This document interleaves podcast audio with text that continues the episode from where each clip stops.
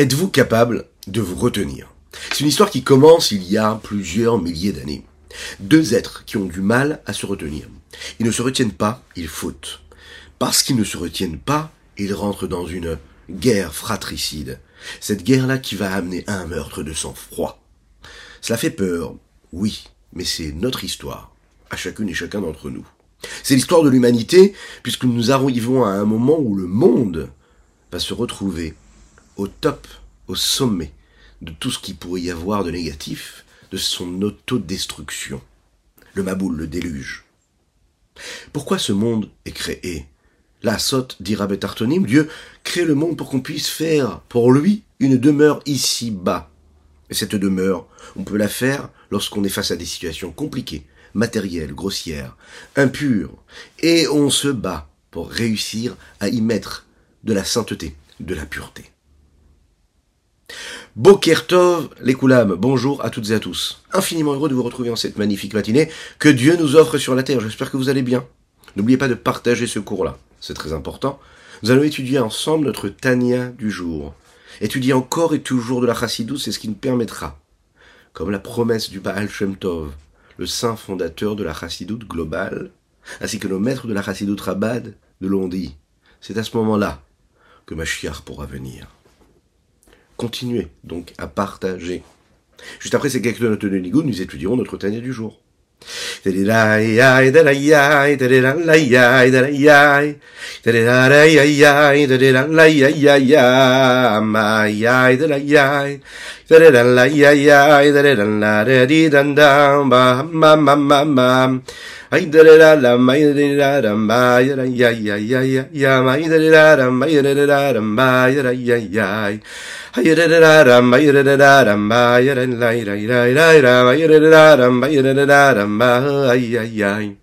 Hi, da da da, da da da, yeah, yeah, yeah, da da da, la da da da, yeah, yeah, yeah, da da, da da da, la yeah, yeah, yeah, yeah, yeah, yeah.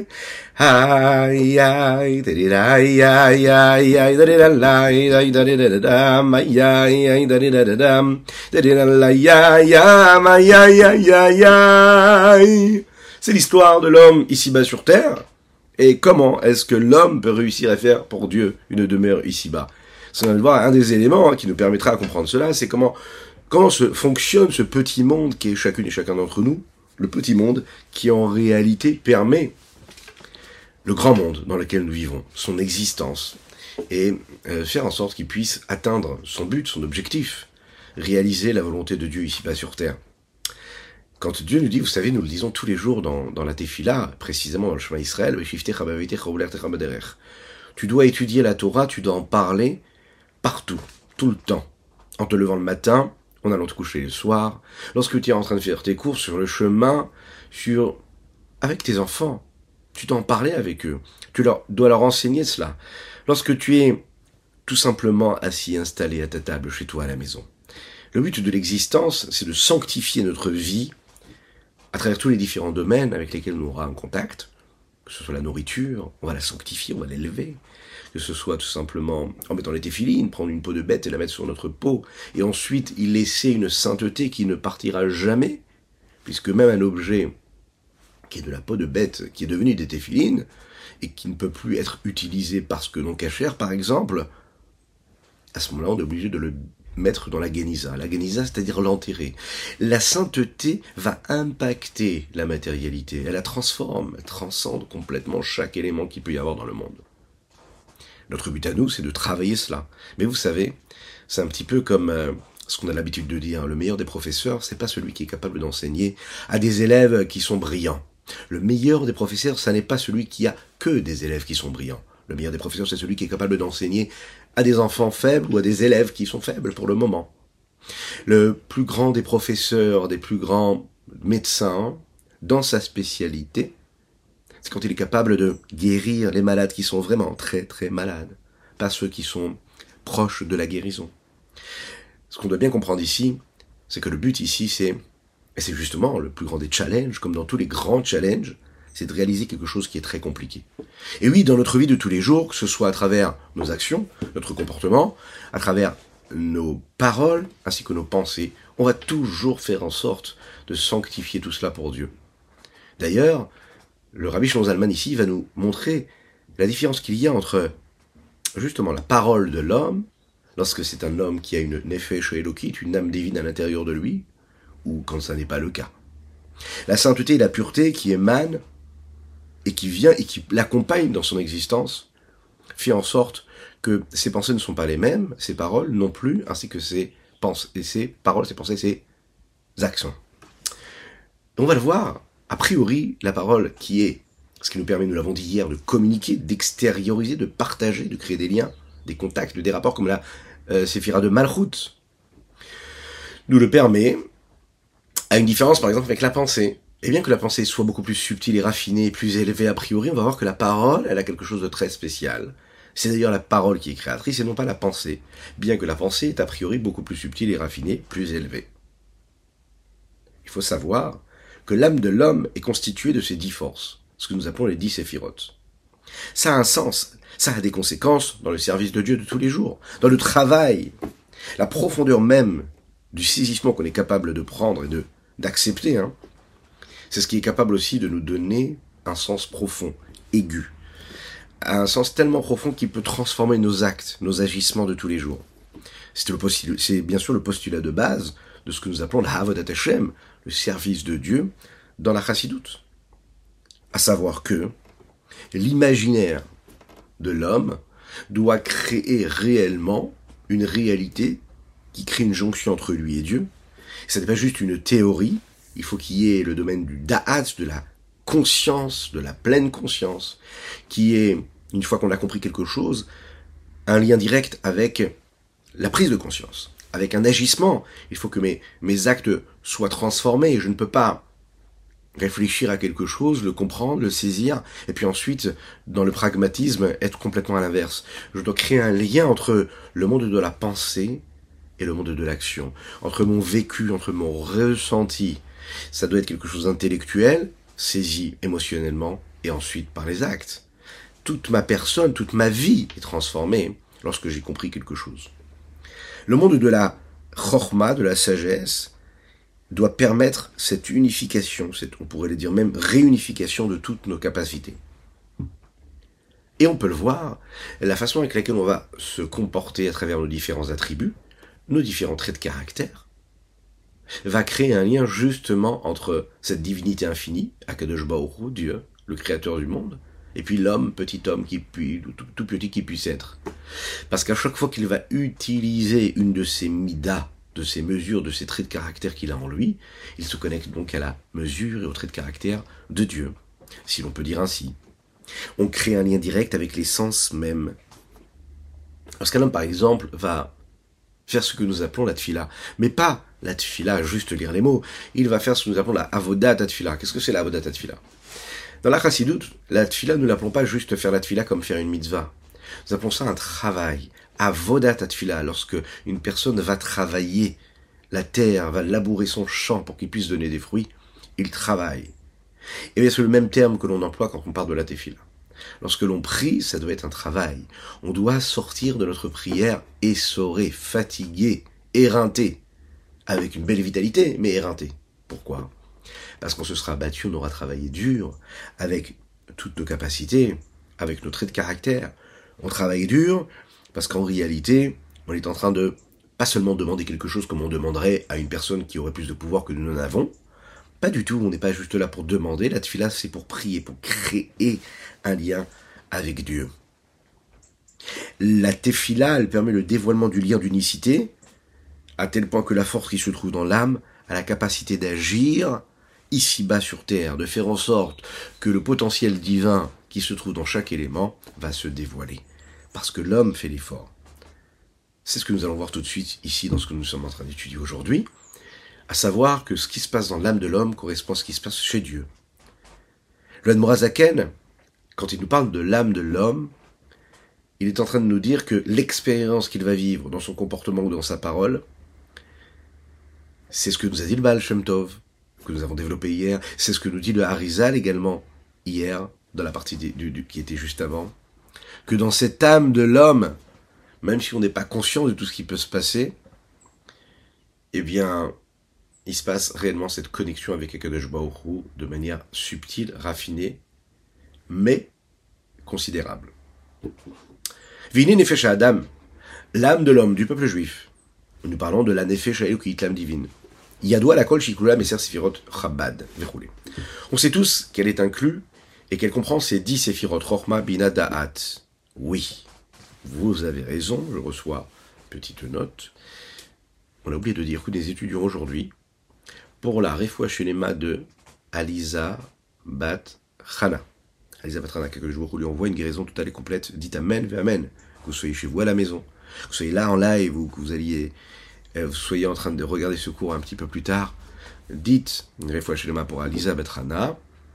Euh, ainsi que les Ilou Nishmat Mori, Reb Reuven Benisser, Alav Shalom. L'homme a été créé à l'image de Dieu. Betzelem Elohim. Il a été créé à son image. Ce qu'il y a dans l'homme se trouve chez Dieu. Ce qu'il y a de Dieu dans Dieu, il y a en l'homme. Bien sûr qu'il y a une différence considérable, sans comparaison, aucune, entre l'homme qui a été créé et l'infini de Dieu. C'est la raison pour laquelle lorsque nous parlons d'une idée qu'on pourrait se faire, de l'imaginaire, et bien sûr qu'on parle obligatoirement de niveaux qu'on pourrait décrire en fonction des capacités de compréhension qui sont à notre disposition, et on juge et on jauge et on interprète en fonction de ce qu'on est capable, nous, d'avoir comme capacité. À savoir, essayer de trouver une différence de niveau, de dévoilement de Dieu, ce qui va aussi être le reflet des différentes séphirotes, chacune avec sa personnalité, avec sa capacité et avec sa mission. Chaque Neshama est donc inclus de ces dix forces, ces dix séphirotes.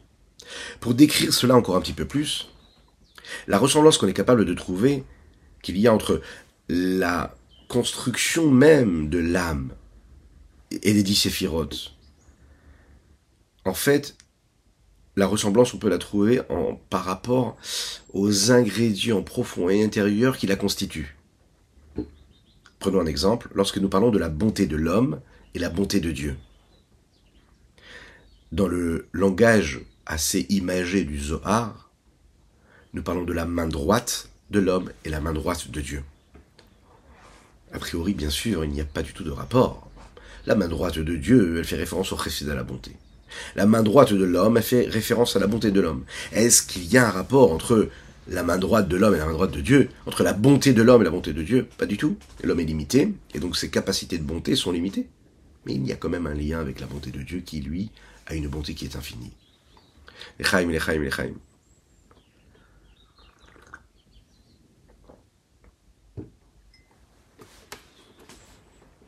Lorsque l'on réfléchit au rapport qu'il peut y avoir entre la main droite et la main gauche, alors on peut donner un sens à notre imaginaire. On peut donner un sens aussi à la différence. Il y a une différence entre la gauche et la droite. De cette façon-là, on peut comprendre aussi qu'il peut y avoir une différence quand nous parlons de Dieu. Et que nous parlons de ces différences-là, à savoir qu'il y a une différence entre la droite et la gauche, entre le haut et le bas, même si quand nous parlons de haut et de bas, lorsque nous parlons des différences entre la chorma et la bina, qu'est-ce que cela veut dire par rapport à Dieu? Chez l'homme, on peut le comprendre. L'homme est appelé ce que nous appelons, comme nous l'avons dit en introduction, Olam Katan, un petit monde. Mais il a été créé, ce petit monde-là, à l'image de Dieu.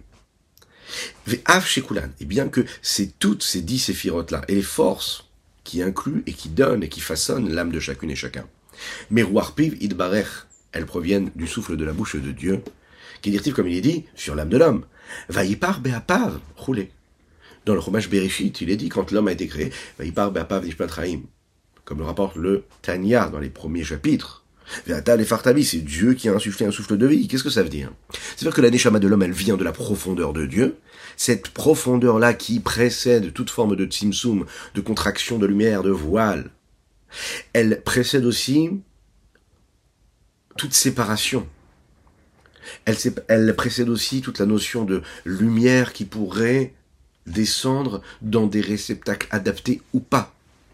Elle précède aussi également les différences de séphirotes qu'il pourrait y avoir, les différences qui sont exprimées par les multitudes de combinaisons de lettres qu'il y a lors de la création. Elle précède tout cela. Vaipar Be'afav, comme le rapporte le Tanya dans les premiers prakim, nous l'avons dit, Mandenafar mitoche nafar. Celui qui souffle, il souffle de l'intérieur. Lorsque nous soufflons, ça n'est pas que comme quand on parle. Le reste de la création est écrit par la parole, et le souffle de la parole, il est là pour former, pour permettre la formation des lettres, et donc des mots, et de la parole et du message. Lorsqu'une personne souffle, elle va chercher quelque chose qui est au fond d'elle, et elle le fait sortir avec force. C'est tout son intérieur, sa profondeur, qui sort dans cette force-là, et avec cette force-là. Alors, quand il est possible de comprendre que la Neshama, l'âme, elle n'est pas juste quelque chose qui provient de ce que les sphirotes peuvent être, mais elle vient de ce qui est au-dessus des sphirotes, ce qui précède tout cela. À savoir que quand nous parlons de la chorma d'en haut, nous parlons de la chorma de l'homme, parce que la chorma de l'homme provient de la chorma qui vient d'en haut, ou bien quand nous parlons du chesed de l'homme, eh bien on parle d'un chesed qui lui vient du chesed qui est en haut, de la montée qui est en haut. Et c'est ça toute l'histoire de l'âme. Quand nous parlons ici de l'image de Dieu, que l'homme aurait été créé à son image, oui. Ou bien quand nous parlons de toutes ces séphirotes-là, qui sont constituées d'une essence divine particulière et bien définie pour chacune. C'est une essence qui est infinie. C'est la même chose. Il faut savoir que le lien qu'il va y avoir à travers les forces et les énergies qui se trouvent chez chacune et chacun d'entre nous, il y a en fait cette lumière-là d'infini qui vient de haut qui s'y trouve. Bien que nous, dans notre vie de tous les jours, quand on se lève le matin, il faut se bousculer, et que pour aller chercher cette lumière-là, on va devoir travailler dur, parce qu'on n'a pas l'impression de la voir, cette lumière d'infini. On va devoir faire des efforts. Oui, elle est là, cette force d'infini. Parce que le lien qu'il y a entre la sagesse de l'homme et la sagesse de Dieu, c'est un lien qui est infini, qui ne pourra jamais changer puisqu'il provient de là. Baraoto, il a été créé à son image. La Shrina se trouve, et c'est la Shrina. Qu'est-ce que c'est la Shrina? C'est le reflet, c'est le rayonnement de ce que peut être la lumière de Dieu. La Shrina, c'est l'évidence. C'est Dieu qui réside ici-bas. La Neshama, le Nefesh de l'homme, c'est justement cette Shrina-là qui s'exprime. Mikol comme des Prat, il faut quand même savoir que dans chacune des séphiras, donc dans chacune des forces, il y aura un point particulier. Il y a un lien, Rabat par exemple, entre Chochma, Bina, Da'at. Chochma, le flash, Bina, le discernement, Da'at, la conscience, la connexion avec nos actes, de ce que nous pouvons comprendre. Chez Benafsho qui se trouve chez l'homme, Endugma Chabat chez C'est comme, allez, un exemple. C'est quelque chose qui ressemble mais quelque chose qui aurait été condensé, rapetissé. C'est pas juste que ça ressemble, il y a eu un changement qui a été opéré. Parce que s'il y avait la chorma d'Akadosh dans la chorma de l'homme, ben l'homme ne serait plus limité, puisqu'il aurait une sagesse infinie, celle de Dieu. C'est la raison pour laquelle, quand elles s'appellent des séphirotes, elles deviennent et elles prennent une partie, euh, elles, prennent particularité chacune. Ces séphirotes-là, elles sont appelées Amechunot, les deux premières, Chochma et Bina, elles sont appelées Abba Veima dans la Kabbalah. Nous parlons pas seulement des séphirotes, nous parlons aussi de ce que nous appelons les Partsufim, traduction littérale, les visages, c'est-à-dire la façon avec laquelle les forces divines peuvent apparaître. Selon des combinaisons, des constructions parfaites, qu'on ne va pas développer ici, ce qui correspond à de la Kabbalah pure, et euh, ce qui permet en réalité à travers une multitude de détails de créer et de parfaire une forme de complémentarité qui en réalité est en train de créer une forme d'essence unique. Un petit peu comme dans l'homme. Dans le corps de l'homme, il y a différents éléments. Il y a le plié, il y a la tête, il y a la droite, il y a la gauche. Chacun a sa fonction, chacun a besoin d'elle et tout le monde fait partie d'une même entité, le corps de l'homme eh bien, il y a dans les différents mondes ces différents visages, et dans ces différents visages des différents membres, on va dire, qui eux reflètent quelque chose de particulier chacun.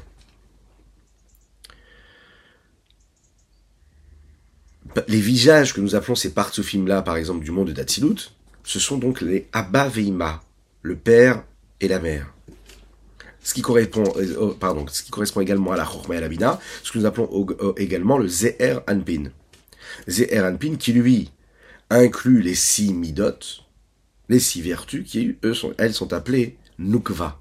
Et toute l'histoire de l'homme, c'est de créer des liens et des contacts entre Zeranpin et Nukba, le donneur et le receveur. Abba Veima. À chaque fois, créer ces connexions entre les deux. Avec quoi? Ah oui, la question qu'on pourrait se poser, c'est pourquoi six midotes Parce que ces six midotes-là sont là avant la mida, la vertu de Malchut, qui elle est juste après ces six séphirotes. Lorsqu'il y a ces six, séphirotes, de Zeranpin qui se rattachent à la Nukva, qui est donc la Malchut, alors à ce moment-là, il peut y avoir ce contact et ce lien qui se fait.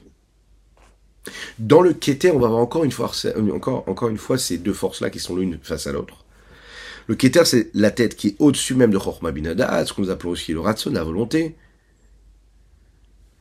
Les Simidot sont précédés de l'intelligence, de l'intellect. Trois niveaux d'intellect, Rabat, Chochma Binada, et au-dessus de la tête, une belle couronne. Et cette belle couronne-là, il y a deux parties dans cette couronne. Il y a la partie extérieure de la couronne, c'est-à-dire qui va vers l'extérieur, vers ce qui est encore plus haut, donc vers l'infini, encore plus infini. Il y a ce qui touche la tête, qui a un rapport avec le niveau qui est en bas.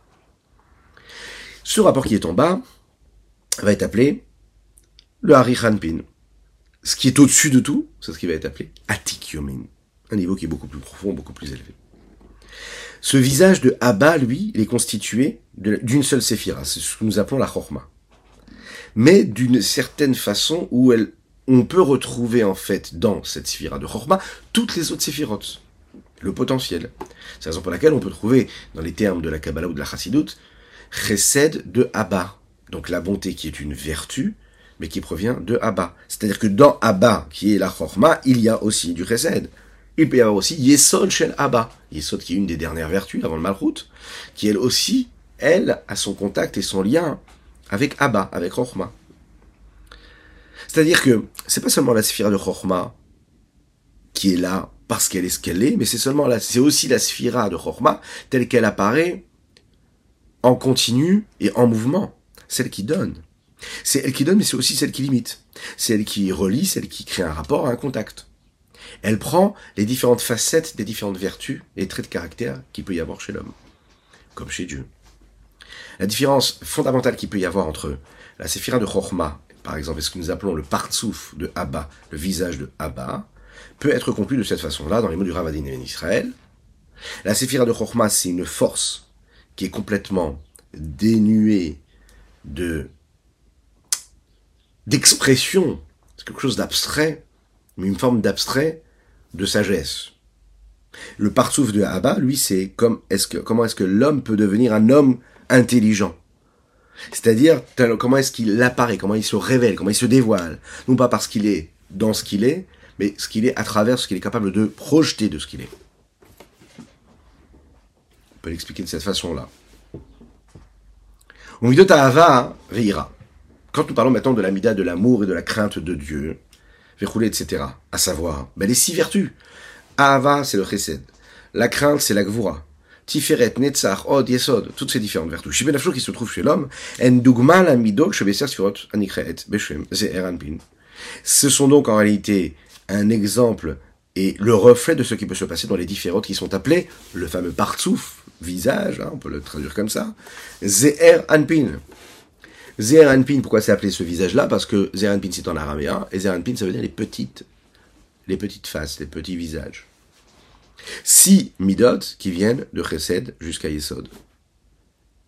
Et lorsque l'on les voit, lorsque l'on les, on les aborde comme une seule et même entité, on va dire organique, unique, hein, alors ça peut donner ce que nous appelons le visage, Zeher Anpin. Ce visage qui a en réalité ces petites faces, ces petits reflets, ces petits aspects, qui sont en réalité ces, ces midotes là qui s'expriment.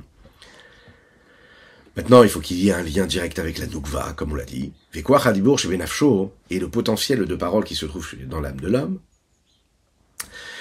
Dougma la Dibor Anikra Malchut Shrina sera une ressemblance directe avec et en lien direct avec la parole céleste suprême, qui est appelée la Malchut et la Shrina. C'est la raison pour laquelle C'est la raison pour laquelle lorsque l'homme dit des mots de Torah, il éveille la parole supérieure et suprême de Dieu, et il fait en sorte qu'il y a cette connexion, ce lien-là de la Shrina. C'est-à-dire que lorsque l'homme parle, il pense dire des mots qui sont les siens, mais lorsqu'il étudie la Torah, il se connecte avec la parole de Dieu. Et ce ne sont plus donc ces mots, ce sont les mots de la parole de de la parole de Dieu. C'est la sagesse de Dieu qui s'exprime à travers la sagesse de la Torah. Lorsque l'homme étudie avec sa sagesse et qu'il dit les mots de la Torah, à ce moment-là, ce ne sont plus ses mots, ce sont les mots de Dieu. Alors oui, bien sûr, il est en train de réveiller, de dévoiler, d'une certaine façon, il crée une entité qui n'existait pas avant, parce qu'il est en train de parler, donc de former, de formuler. Mais lorsqu'il formule et qu'il forme quelque chose et qu'il fait exister à travers les mots de sa parole une entité, une existence, il est en train de réveiller quelque chose qui fait partie du monde de la Torah, qui est la parole de Dieu, qui dépasse même l'existence de ce monde-là dans lequel nous vivons, qui dépasse même le dévoilement de Dieu tel qu'il est à travers celui qui est le créateur du monde. Lorsque je vais chercher la profondeur de Dieu, je dépasse le fait que Dieu ce soit le créateur du monde. Je vais aller chercher une force qui précède celui qui nous apparaît en tant que créateur du monde. Je dépasse même cela. Et ça, c'est la Torah qui nous permet de le faire. En d'autres mots, le fait de dire des mots de Torah, c'est ce qui nous permet de dévoiler Akadosh Baruch pourquoi Akadosh Baruchu ben, Le Kadosh, c'est comme nous le disons toujours, le Kadosh, le saint, c'est ce qui est Kadosh ou Mouvdal. Ce qui est saint est séparé, ce qui est saint est pur. Il se sépare du reste.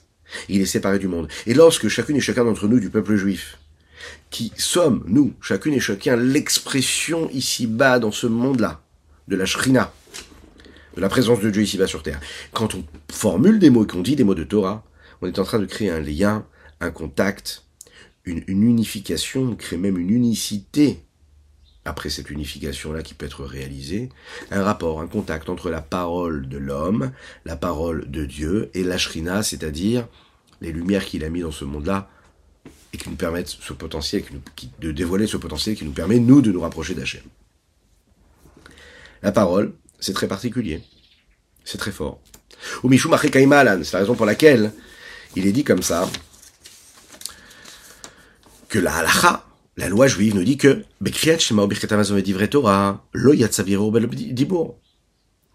une personne qui lit le schéma, une personne qui lit le Birkat Amazon, hein, les bénédictions que nous lisons après le repas, qu'on a peut-être parfois tendance malheureusement à dire comme ça, machinalement, et hop, on les fait, on fait ça rapidement en se levant. Ce qui est totalement interdit, qu'il ne faut pas faire. Il faudrait mettre le même temps que nous mettons à manger, il faudrait le mettre pour lire le Birkat Amazon. Ou bien quand on utilise notre mot nos mots, nos mots, notre parole, pour dire des mots de Torah. On est en train d'accomplir une mitzvah, celle d'étudier la Torah. Et la lacha, la loi juive nous dit que je ne suis quitte de cette étude-là, ou bien de ce Birkat Amazon, ou bien de cette, de cette lecture du Kriyat Shema, si je n'ai pas, je ne peux pas être quitte si j'ai utilisé seulement la pensée et pas la parole. Si je n'ai pas formulé les mots, eh bien, c'est pas considéré comme une parole qui a été dite. Il suffit pas de penser, de se dire, voilà, moi je prie Dieu dans mon cœur. Non. Prendre sur soi le joug de la royauté céleste, c'est quelque chose qui doit être dit, qui doit être formulé par les mots de nos sages. Akadosh a créé le monde avec la parole, il se dévoile dans la Torah à travers la parole. C'est la raison pour laquelle la seule façon que nous avons à notre portée, qui nous permet de créer cela, de créer le contact avec Dieu, c'est d'utiliser la parole. Pas seulement ressentir de l'amour, de la crainte, pas seulement penser, on a besoin vraiment d'agir, de créer cette union-là. Il faut qu'il y ait une unicité, les il faut qu'il y ait une union entre les deux. Cette union, elle peut se faire que parce que nous disons les mots. Entre notre profondeur et celle de Dieu. Lorsqu'on réussit dans chaque mot que nous prononçons, c'est ce qui ici nous dit le Rabbi Shlons pour conclure le Tania de notre, de notre journée aussi aujourd'hui, notre partie, lorsqu'on réussit, en fait, à travers notre intellect et nos ressentis, tels qu'ils apparaissent dans la pensée ou dans le cœur, entre la parole qui, elle, extériorise, fait sortir et dévoile à l'autre ce qu'il peut y avoir à l'intérieur, on crée justement l'expression de cette union qu'il y a entre Dieu et nous. Voilà ce qu'on pouvait dire pour notre dernier du jour. Je vous souhaite une infinie et bonne journée, que Dieu vous bénisse et vous protège dans tous les domaines matériels et spirituels, et qu'il nous envoie le Mashiach et que nous puissions étudier notre prochain rendez-vous au Beth Amikdash à Jérusalem avec le temple reconstruit. Et n'oubliez pas de partager, c'est votre mérite. À bientôt.